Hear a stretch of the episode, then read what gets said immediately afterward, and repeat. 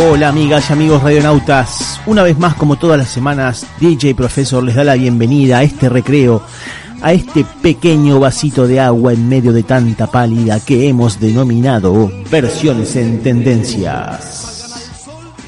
Y así como pueden adivinar, hoy vamos a volver un poco al rock nacional, a la historia de esta música que tanto nos conmueve vamos a escuchar específicamente una versión muy contemporánea, podemos decir de las bandas que andan dando vueltas por más que Utopians ya no exista, que es la versión de Salgan al Sol de Billy Bond y La Pesada del rock and roll. Salgan al Sol es el tema que abre el volumen 1 del primer disco, por supuesto, de Billy Bond y La Pesada del rock and roll, que fue lanzado en el año 1971 por Music Hall. Lo más importante es que en este primer disco participaron una cantidad infinita de músicos del rock nacional, como por supuesto aparte de Billy Bond, que después fue un exitosísimo empresario y productor musical. Tocó la guitarra Papo, tocó la guitarra Spinetta, tocó el bajo Héctor Pomo Lorenzo, tocó Vitico, tocó David de Bond, tocó Javier Martínez y otros grandes como Luis Gambolini, Nacho Smilari y otro gran número de músicos adicionales. Algún memorioso recordará que esta primera etapa de volumen 1 eh, mostraba la cara de justamente de Billy Bond, un joven barbudo y un poco pasado de kilos Billy Bond, con su cara toda escrita, con todos los músicos que lo habían acompañado en la grabación de este disco. La pregunta es cómo hizo para juntar tantos egos juntos a principios de los 70 en un mismo disco. Y él lo cuenta de esta manera. Dice, yo fui un poco el catalizador de todos esos músicos y de alguna forma también fui su líder real. Éramos muy amigos y entre nosotros no había ningún tipo de competencia ni musical ni de egos. En la pesada no existían las rivalidades porque todo era muy limpio y todos tirábamos para el mismo lado. Y surgió la idea de reflejarnos a todos en mi cara para la tapa del primer disco. Yo era algo así como la careta de esos músicos increíbles eran todos ellos juntos y al revés, porque esos músicos representaban también todo lo que yo era. En definitiva, una idea bien antisistema, bien hippie. Y un poco para ir cerrando de los Utopians, yo les voy a contar que es una banda que actualmente está desaparecida, desde el año 2017 en realidad, para ser más concreto. Ahora sí, que fue formada en el 2005 y que entre otros integrantes tiene una talentosísima voz en Bárbara Recanati, que actualmente tiene una carrera solista muy impresionante dentro de la escena nacional. Y bueno, un poco viene esto a dar una bocanada de frescura en su sonido y en su interpretación de la letra y la música de Billy Bond y la Pesada que quiero compartir con todos ustedes.